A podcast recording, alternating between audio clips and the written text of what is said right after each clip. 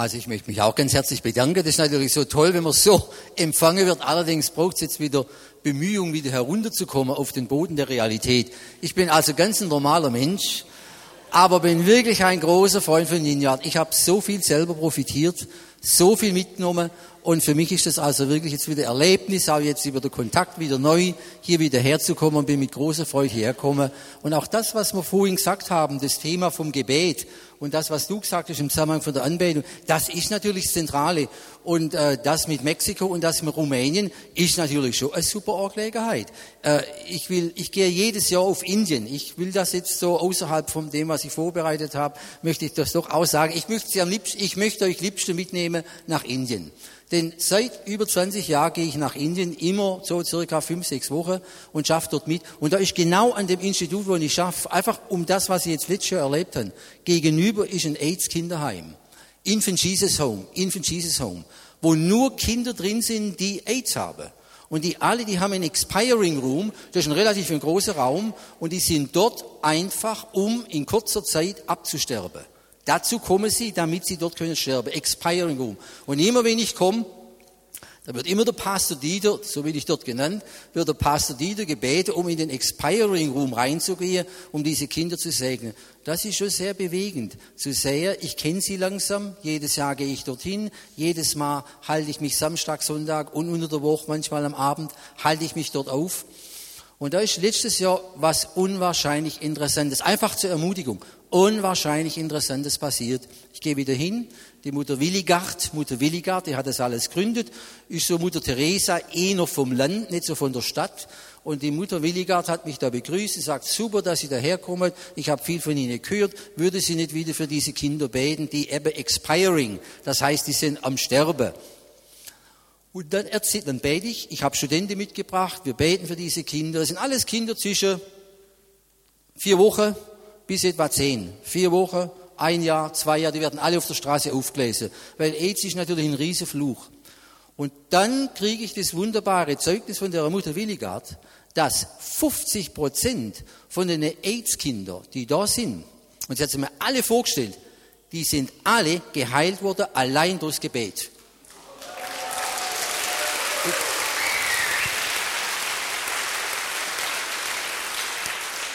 Also das, da ist, also deswegen sage ich, wenn eine Gemeinde wirklich eine betende Gemeinde ist, das ist eine ungeheure Kraft. Und ich habe festgestellt, das sind katholische Schwestern, die lebenslang dort ihre Arbeit verbringen und ihre Arbeit machen. Das ist unwahrscheinlich beeindruckend. Aber ich bin tief betroffen und tief beglückt und überglücklich. Gott antwortet auf Gebete. Er hat seine Weise, aber er antwortet auf ernst gemeinte Gebete. Und da ist mir eins, das möchte ich jetzt gerade als, das ist nicht, was ich vorbereitet habe. Ich komme ich komm schon nur zu dem. Aber mir ist in der letzten Woche, ich sage das jetzt einfach einmal so, weil vielleicht übersieht man das man gelegentlich. Aber in Jakobus 5,16, in Jakobus 5,16 ist ja das große Wort, wo nämlich heißt, das Gebet eines Gerechten vermag viel. Und da kommt ein geniales Beispiel von Elia und so weiter, das ist ja wunderbar mit Träger und Nichtträger und so weiter. Aber, was natürlich an dieser Stelle so interessant ist, ist die Stelle unmittelbar vorher. Und das ist mir in der letzten Woche sehr wichtig geworden. Da, wo Sünden nicht vergeben sind, wo Sünden nicht geheilt sind, da ist die Kraft des Gebetes behindert. Ich sage das einfach mal als Gegenstand von der Lehre. Mit anderen Worten, da wo wir unsere Sünde ablegen, da wo das, was uns bewusst ist, es geht nicht um das Unbewusste, da wo das, was uns bewusst ist, dass wir uns in Gedanken, Worte oder Werke irgendwie verfehlt haben, wo wir das nicht ablegen, wo wir da nicht um Vergebung, Christus ist ja der, wo uns vergeben will, wo wir das tun, das gibt ungeheure Kraft fürs Gebet. Und ich merke, in so manche Kreise wird das oft gar nicht thematisiert, sondern wird einfach sagen, wir wollen jetzt mal für diese Kranke beten. Aber das, was in Jakobus 5,16 steht, finde ich ungeheuer wichtig, dass wir das einfach einmal auch bedenken im Zusammenhang mit unserem Gebetsdienst. Das ist absolut aufstellend, wenn man das einmal liest. So, jetzt komme ich zu meinem eigentlichen Thema. Also ich habe mir natürlich überlegt, jetzt ist was für eine Zeit zwischen Ostern und Himmelfahrt. Und da gibt es eine geniale Geschichte. Ich möchte euch einfach einmal sagen, wer hat je die Idee gehabt, dass es eine Zwischenzeit gibt zwischen der Auferstehung und Himmelfahrt. Da kann man das gesamte Alte Testament durchlesen. Es gibt überhaupt keinen Anhalt, dass irgendwie eine Zwischenzeit gibt zwischen der Auferstehung, Himmelfahrt und Pfingsten. Sondern der Gedanke war immer, Jesus, er steht vom Tod auf und geht in den Himmel. Wir haben eine lange Zeit zwischen der Auferstehung und der Himmelfahrt. Und ich habe mich lang und lang überlegt, warum ist das im Heilsplan Gottes sozusagen völlig innovativ? Da gibt es keinen Anhalt, da gibt es nicht irgendwie ein äh, anderes Beispiel, wo das sie gegeben hat. Warum ist das gemacht worden? Dass Jesus 40 Tage erscheint in einer neuen Leiblichkeit. Warum ist denn das eigentlich? Und da gibt es für mich die schönste Auferstehungsgeschichte, die ich überhaupt kenne. Das ist die Geschichte von den Emmaus-Jüngern. Und da möchte ich zwei, drei Sachen an der Geschichte deutlich machen. Ich werde mich kurz halten, weil ich so aus deinen Worten erschlossen habe, wir sind etwas im Verzug der Zeit. Ja, ich habe keine Uhr, ich bin da ein glücklicher Mensch, aber ich kann mich da relativ konzentrieren. Also, ich lese euch, oder kann das jemand, das wäre noch schöner, kann jemand Lukas 24, 13 bis 35 mal vorlesen. Lukas 24, wahrscheinlich muss man das mit diesem... Äh, Dings da lese, 24, 13 bis 35 und dann mache ich ein paar Punkte, wo absolut aufstellend sind. Da ist was Geniales passiert, wo man vielleicht manchmal gar nicht so realisiert. Wer es hat, soll bitte mal ein Mikrofon nehmen und das mal vorlesen. Lukas 24, 13 bis 35. Ich weiß ja nicht, ob sich sonst jetzt gerade jemand getrauen darum mache ich das. Am gleichen Tag waren zwei von den Jüngern auf dem Weg in ein Dorf namens Emmaus, das 60 Stadien von Jerusalem entfernt ist. Sie sprachen miteinander über all das, was sich ereignet hatte. Und während sie redeten und ihre Gedanken austauschten, kam Jesus hinzu und ging mit ihnen. Doch sie waren wie mit Blindheit geschlagen, so dass sie ihn nicht erkannten. Er fragte sie, was sind das für Dinge, über die ihr auf eurem Weg miteinander redet? Da blieben sie traurig stehen und der eine von ihnen, er hieß Kleopas, antwortete ihm, bist du so fremd in Jerusalem, dass du als einziger nicht weißt, was in diesen Tagen dort geschehen ist? Er fragte sie, was denn? Sie antworteten ihm, das mit Jesus aus Nazareth. Er war ein Prophet mächtig in Wort und Tat vor Gott und dem ganzen Volk. Doch unsere hohen Priester und Führer haben ihn zum Tod verurteilen und ans Kreuz schlagen lassen. Wir aber hatten gehofft, dass er der sei, der Israel erlösen werde. Und dazu ist heute schon der dritte Tag, seitdem das alles geschehen ist. Aber nicht nur das. Auch einige Frauen aus unserem Kreis haben uns in große Aufregung versetzt. Sie waren in der Frühe beim Grab, fanden aber seinen Leichnam nicht. Und als sie zurückkamen, erzählten sie, es seien ihnen Engel erschienen und hätten gesagt, er lebe. Einige von uns gingen dann zum Grab und fanden alles so, wie die Frauen gesagt hatten, ihn selbst aber sahen sie nicht. Da sagte er zu ihnen, begreift ihr denn nicht, wie schwer fällt es euch, alles zu glauben, was die Propheten gesagt haben? Musste nicht der Messias all das erleiden, um so in seine Herrlichkeit zu gelangen? Und er legte ihnen dar, ausgehend von Mose und allen Propheten, was in der gesamten Schrift über ihn geschrieben steht. Und so erreichten sie das Dorf, zu dem sie unterwegs waren. Jesus tat, als wollte er weitergehen, aber sie drängten ihn und sagten, bleib doch bei uns, denn es wird bald Abend, der Tag hat sich schon geneigt. Da ging er mit ihnen hinein, um bei ihnen zu bleiben. Und als er mit ihnen bei Tisch war, nahm er das Brot, sprach den Lobpreis, brach das Brot und gab es ihnen. Da gingen ihnen die Augen auf und sie erkannten ihn. Dann sahen sie ihn nicht mehr. Und sie sagten zueinander, brannte uns nicht das Herz in der Brust, als er unterwegs mit uns redete und uns den Sinn der Schrift erschloss? Noch in derselben Stunde brachen sie auf und kehrten nach Jerusalem zurück und sie fanden die elf und die anderen Jünger versammelt. Diese sagten, der Herr ist wirklich auferstanden und ist dem Simon erschienen. Da erzählten auch sie, was sie unterwegs erlebt und wie sie ihn erkannt hatten, als er das Brot brach. Danke. Das ist die Geschichte der Jünger von Emmaus. Als ich jung war, habe ich immer so etwas wie Neid empfunden für die ersten Jünger. Da habe ich immer gesagt, damals war es so viel einfacher, vor 2000 Jahren an diesen Jesus zu glauben. Man hat ihn erlebt, man hat ihn gesehen, sogar nach seiner Auferstehung hat man ihn erlebt, hat ihn berührt, hat ihn betastet und so weiter und so fort. Ich im 20., 21. Jahrhundert habe immer nur zweite Wahl. Ich kann immer nur das Buch lesen. Ich bin immer jemand, wo nie so direkt diesen Jesus erfahren kann. Und ich kann mich noch gut erinnern, wie ich in jungen Jahren, wo ich langsam mich für Jesus interessiert habe, immer gesagt habe, das ist eine völlig andere Sache. Ich habe keine persönliche Beziehung zu diesem Jesus habe, wie die das damals hatten. Und dann bin ich mal auf diese Geschichte gestoßen. Und da habe ich bei dieser Geschichte festgestellt, dass diese Geschichte im Grund meine Geschichte ist. Der eine Mann, der dort genannt wird, heißt Kleopas. Erinnert euch? Kleopas. Darf ich euch fragen, was der Name vom anderen ist? Könnt ihr euch erinnern, wie der Name von dem anderen ist? Der eine hieß Kleopas. Wie hieß denn sein Kollege? Kein Name wird erwähnt. Und deshalb, warum? Warum wird denn wohl kein Name erwähnt? Weil ich da meinen Namen reinsetzen kann. Da ist der Dieter Kemmler dabei. Warum? Weil, ich sage euch gleich warum weil in dieser Geschichte diese zwei Leute von Jesus genauso wenig wussten wie ich heute. Diese Leute haben von gewissen Frauen, so heißt es ja, von gewissen Frauen, das ist immer damals eine anrüchige Sache gewesen, die sind nicht so irgendwie hoch geschätzt gewesen, von gewissen Frauen haben sie zwei Sachen gehört. Punkt eins, das Grab ist leer, Punkt zwei, da waren sogar noch Engel. Aber sie selber sind ihm nie begegnet. Mit anderen Worten, ich habe hier zwei Leute vor mir und der eine hat nicht einmal einen Namen. Das sind ganz normale Menschen. Das sind nicht die großen Apostel, die ganz besondere Erlebnisse wie Jesus hatten, sondern ganz normale Menschen. Und dort treffe ich Leute, die weglaufen vom Zentrum in Jerusalem, völlig enttäuscht.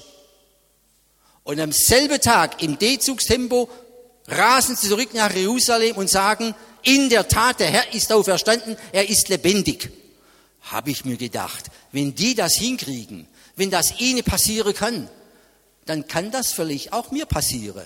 Denn das sind auch keine erste Zeugen, so wie ich, sondern die haben auch nur von anderen Leuten etwas gehört. Und so habe ich mir die Geschichte etwas näher angeschaut und da habe ich festgestellt, bei diesen Leuten kann ich und können wir alle, so wie wir hier sind, enorm viel lernen. Was kann ich von denen lernen? Folgendes. Diese Leute gehen also am dritten Tage von Jerusalem nach Emmaus. Sie sind völlig enttäuscht, sie sind völlig entmutigt, sie haben sich große Hoffnungen gemacht, wir haben es gehört, sie dachten, dieser Jesus bringt die Lösung von allen Problemen, egal jetzt welchen, äußerliche, innerliche. Dieser Jesus ist der große Prophet Gottes. Drei Tage war er tot, Drei Tage war man dort, drei Tage hat man gehofft, dass eventuell die Seele dieses Menschen wieder zurückkehrt in den Leichnam und die Auferweckung stattfindet. Und diese zwei Leute, ich bin eingeschlossen, gehen weg, weil sie völlig enttäuscht sind, weil sie mit zwei Fragen gekämpft haben. Und das ist eine Frage, die alle von uns in der einen oder anderen Weise immer wieder beschäftigen. Nummer eins. Warum hat Gott hier versagt? Da war der beste Mensch, den es je in dieser Welt gab. Ob ich nun Christ oder nicht Christ bin, das ist unbeschritten. Da ist der beste Mensch in dieser Welt aufgetreten, der war nur für andere Menschen da, der hat in der Tat außerordentliche Dinge verbracht. Der hat in der Tat Gott zur Sprache gebracht, wie es vorher fast nie möglich war. Und dieser Jesus wird ans Kreuz gebracht, der wird zwischen zwei Verbrechern hingerichtet. Wo war Gott? Warum hat er dem Bösen nicht gewehrt? Warum hat das Gute nicht siegen können? Man muss sich das mal überlegen in der Mentalität der damaligen Leute. Da war Gottes Sohn und er landet am Kreuz. Wie kann man sowas verstehen? Das zweite, was sie beschäftigt hat, und das ist fast noch schlimmer. Die ganze Theologengeneration der damaligen Zeit, schriftgelehrte Pharisäer, sogar die eigenen Jünger, die haben ihn schlussendlich nicht akzeptiert. Die haben ihn abgelehnt. Die haben ihn letztlich ans Kreuz gebracht. Und die eigenen Jünger sind davongelaufen. Man muss sich das mal überlegen. Da ist man drei Jahre mit einer Gestalt namens Jesus zusammen. Und schlussendlich kündigen ihm sogar die engsten Freunde die Freundschaft. Habt ihr euch das mal überlegt, was für eine Gestalt dieser Jesus sein musste, damit solche Dinge passieren? Das ist denen durch den Kopf gegangen. Alles ist kaputt, alles ist erledigt, all das hat nichts gebracht. Wir haben uns auf den falschen Ast gesetzt. Und so laufen sie weg. Und dann bemerke ich an dieser Geschichte, dass jetzt ein Prozess beginnt. Wir sind zwischen der Auferstehung Jesu und zwischen der Himmelfahrt. Da beginnt ein Prozess von einer Öffnung, die unwahrscheinlich interessant ist. Und ich glaube heute, nach manchen Jahren, dass hier uns so etwas wie ein Grundgesetz vorgetragen wird, wie wir auch heute noch in eine lebendige Begegnung mit diesem auferstandenen Jesus Christus eintreten können. Er bezeugt sich heute noch genauso wie in der damaligen Zeit. Was sehe ich? Das Erste, was ich erkennen kann, sie öffnen ihr Herz diesem Jesus gegenüber. Sie öffnen ihr Herz diesem Jesus gegenüber. Sie haben ihre Fragen, sie haben ihre Zweifel. Da läuft einer mit ihnen. Sie können ihn nicht erkennen. Er folgt ihnen nach. Er läuft ihnen hintendrein und sie öffnen ihr Herz. Sie leeren ihr Herz, ihre Fragen, ihre Probleme. Habt ihr euch schon mal Gedanken darüber gemacht, dass es gar nicht primär darum geht, dass wir Jesus nachfolgen? In meinen Jahren habe ich eines je länger, je mehr festgestellt. Alles Entscheidende ist, dass Jesus uns nachgeht, dass Jesus uns nachfolgt. Jesus lässt uns nicht aus den Augen. Bitte, nehmt das heute Abend mal unbedingt mit. Dieser Jesus ist so ein unge ungeheuer gütiger Hirte, der den Leuten nachläuft, lange bevor wir ihm nachfolgen läuft er uns nach. Er läuft diesen zwei Jüngern nach. Er holt sie ein. Sie schütten ihr Herz aus. Sie öffnen ihr Herz. Was für eine großartige Lehre für uns. Wenn wir Fragen haben, wenn wir Probleme haben, sei es das Haus, sei es die Ehe, sei es die Familie, sei es mit Christus. Ihm kann man das vortragen, ob man ihn kennt oder nicht. Was habe ich das kennengelernt, dass Leute ihre Probleme vor diesem Jesus, ohne ihn zu kennen, abgelegt haben. Und irgendwann hat er sich offenbart. Das ist ein ungeheures Phänomen. Er will sich offenbaren, aber er will, dass wir auch Anteil geben an unserem Herz. Das ist das Erste. Sie öffnen ihr Herz diesem unbekannten Mann. Sie haben ihn nicht gekannt. Das Zweite, was passiert ist, Jesus öffnet das Herz Gottes für sie. Wisst ihr, was passiert? Jesus sagt nicht einfach, ich bin's. Er hat oftmals vorher gesagt, ich bin's. Er konnte sich offenbaren und sofort hätte man ihn erkennen können. Warum hat er nicht plötzlich ein Wunder getan?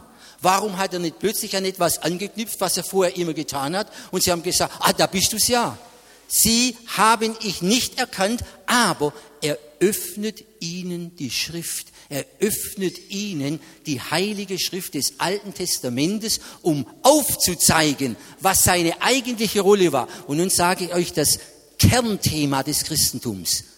Man musste aufzeigen, dass dieser Jesus Christus ans Kreuz gehen musste dass dieser Jesus Christus für alle Schuld, ob wir das nun glauben oder nicht, ist momentan nicht interessant, aber dass er ans Kreuz gehen musste, um die Schuld der Menschheit zu bezahlen, das kann man nur glauben, das kann man intellektuell nicht sozusagen verrechnen und verstehen. Aber da kommt einer in die Welt und tritt für meine Schuld und für meine Sünde vor Gott ein und er bezahlt mit seinem Leben am Kreuz. Und das hat ihnen Jesus an der Schrift aufgezeigt. Er zeigte das ihnen auf in den Propheten, er zeigte es ihnen auf in den Schriften, er zeigte es ihnen auf in dem Gesetz. Und da passiert was da öffnet er ihnen das unvorstellbar liebevolle Herz des Vaters. Und was beginnt im Herzen dieser Jünger? Sie sagen später, es beginnt in ihnen zu brennen. Es wird ihnen warm ums Herz. Denn da, wo wir mit den Gedanken Gottes in Kontakt kommen, da kommt Feuer, da kommt Wärme, da kommt etwas in uns hinein. Vorher waren sie lahm, vorher waren sie traurig, vorher hatten sie nicht ein- und ausgewusst. Jetzt wird es warm in ihrem Herz. Und so heißt es, und ist nicht unser Herz entflammt worden, weil wir mit dem lebendigen Gott und seinen Gedanken und seinen Plänen in Berührung kamen. Das ist das Zweite. Sie eröffnet ihnen die Schrift. Und dann kommt das Dritte. Also ist genial, was hier passiert. Dann heißt die Geschichte, da gingen sie nach Emmaus und Jesus stellte sich so oder tat so, als wollte er weitergehen. Und da zwingen sie ihn, da packen sie ihn gewissermaßen am Kragen und sagen, Herr, komm zu uns herein. Es ist Abend geworden, komm zu uns. Sie öffnen ihr Haus diesem Jesus. Und hören wir das? Sie laden ihn nicht ein, weil sie ihn schon kennen, sondern sie laden ihn ein, weil die Schrift, weil das Wort sie irgendwie gepackt hat. Da sind sie auf den Geschmack gekommen. Da haben sie gesagt, da ist etwas, was wir bisher noch nie hatten. Da ist uns ein Horizont aufgegangen. Da haben wir etwas vom Leben Gottes gespürt, wie wir es vorher noch nie gespürt haben. Und so sagen sie, komm herein, wir öffnen dir unser Haus. Und so laden sie in ihr Haus ein. Und da passiert jetzt das vierte.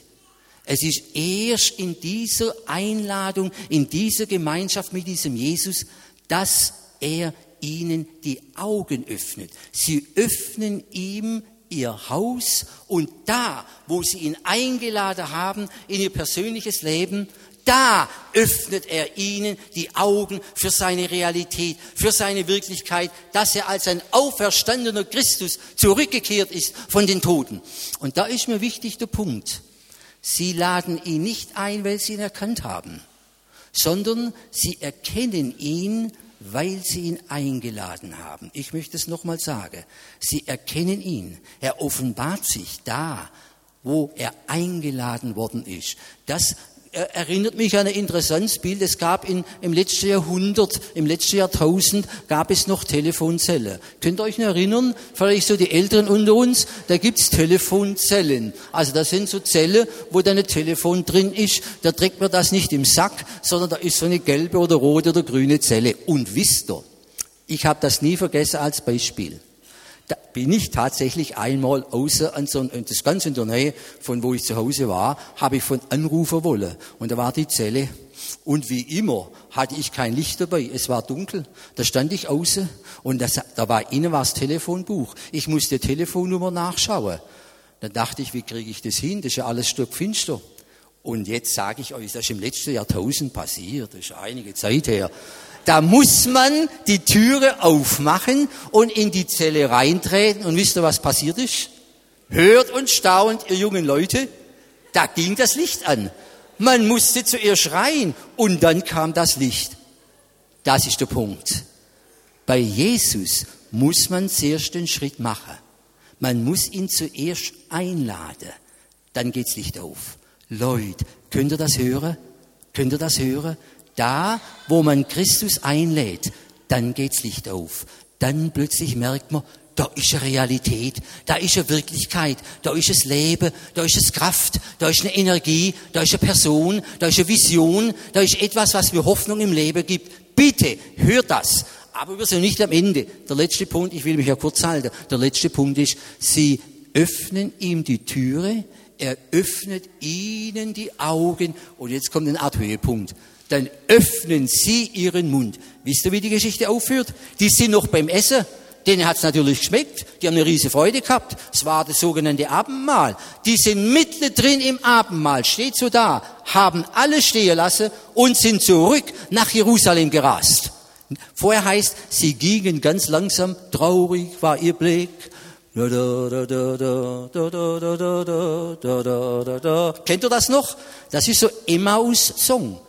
Und dann nachher geht's im D-Zugstempo zurück nach Jerusalem. Und was sagen sie in Jerusalem? Sie sagen, der Herr ist auferstanden. Sie begegnen einer Gemeinschaft, die glaubt, Jesus ist zurückgekommen von den Toten, er hat den Tod besiegt und er hat das ewige Leben ans Licht gebracht. Und zwar so, dass wir schon in dieser Welt, in dieser kurzen Zeit, in der wir hier in dieser Welt sind, dass wir schon in dieser Welt einen unwahrscheinlich großen Teil dieses ewigen Lebens erfahren dürfen.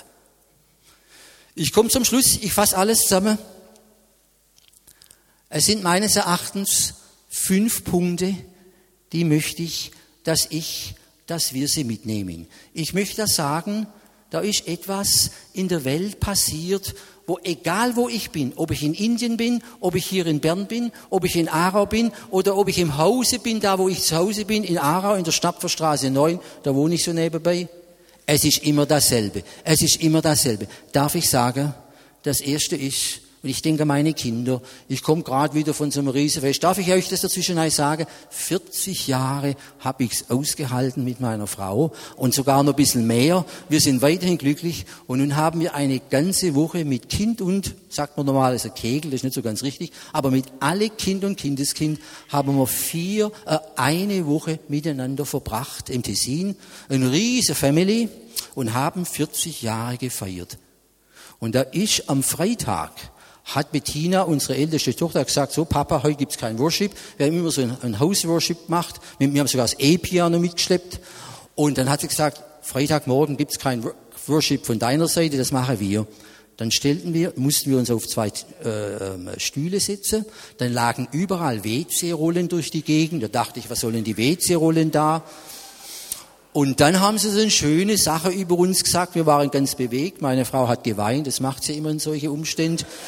Und dann kam der Punkt, wo es ging um das Band der Liebe, der Vollkommenheit. Und da haben unsere acht Enkel uns eingewickelt mit diesen WC-Rollen, angefangen unter von der Zehe bis der Oberauf, damit wir Gott mögs zulassen, aber meine Frau sagt zwar nicht, nur mal 40 Jahre. Was haben die Kinder gesagt? Was haben die Kinder gesagt? Ich wiederhol's. Es fängt im Hause an. Wir dürfen alle unsere Sorgen, unsere Nöte, unser Herz gegenüber dem Christus öffnen. Er ist da. Er läuft uns nach. Da kann passieren, was will. Ich sag's euch, wenn ich's nur lauter rufen könnte. Er läuft uns nach. Er folgt uns nach. Er ist ein Hirte. Das ist sein Hauptjob. Er ist der Hirte. Er läuft uns nach. Lang bevor du ihm nachläufst. Er läuft dir nach. Schütt dein Herz aus. Auch hier, ihr habt's getan. Wie wunderbar. Vielleicht sind noch andere da. Mal das Herz ausschütten von Dingen, die uns wurmen, Dinge, die uns Mühe machen, Nöte, die wir haben. Er will's hören. Dazu ist er da. Dazu ist er da. Das zweite ist, wir sollen nicht stehen bleiben. Nicht einfach immer nur die Sorgen abladen. Das zweite ist, Leute, lasst euch hineinziehen in das Herz Gottes und hört die Schrift. Ich frage euch, wie ernst habt ihr's mit dem Studium der Heiligen Schrift? Die Heilige Schrift ist kein toter Buchstabe. Die Heilige Schrift ist das lebendige Wort Gottes. Geht hinein, macht Kontakt, lasst euch den Horizont erweitern.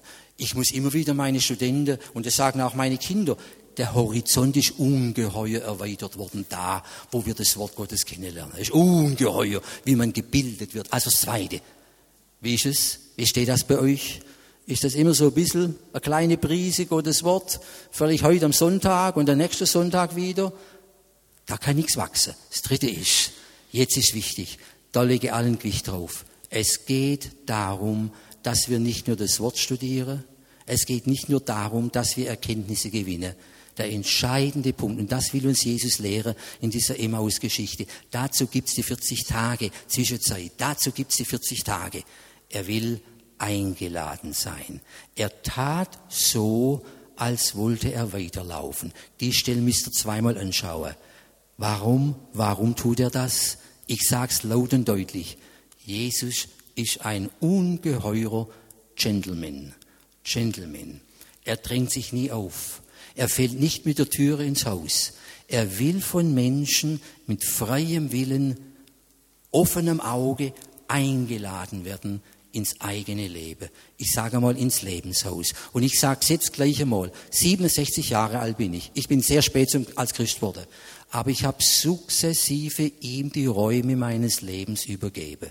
Nicht nur die Küche die Frau, nicht nur das Wohnzimmer, das Büro, Schlafzimmer, Hobbys. Leute, es lohnt sich, dass ihr alle eure Schlüssel diesem Jesus übergebt, im Raum gebt und vor alle Dinge ins Herz. Denn da fühlt er sich am wohlsten. Da kann er am besten bei euch wirklich aufräumen und euer Leben neu machen. Und ich möchte es laut und deutlich bezeugen. Ich sage es in aller Demut. Ich will nicht groß rauskommen, aber ich will es laut und deutlich bezeugen.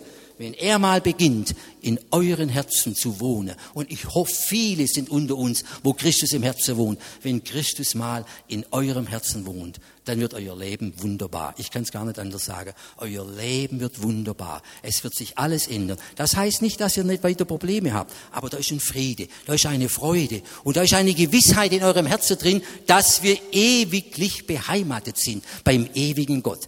Das ist, möchte ich euch zurufen. Ladet ihn ein. Heute ist Sonntag. Der Sonntag ist nicht umsonst da. Der Sonntag ist dazu da, dass wir Jesus einladen. Dazu ist er überhaupt erfunden worden. Der Sonntag ist dazu da, dass wir die Ruhe bei Christus finden. Also, wer es noch nicht gemacht hat, ich rufe euch heute Abend auf, macht das. Vergesst das nicht. Ladet ihn ein.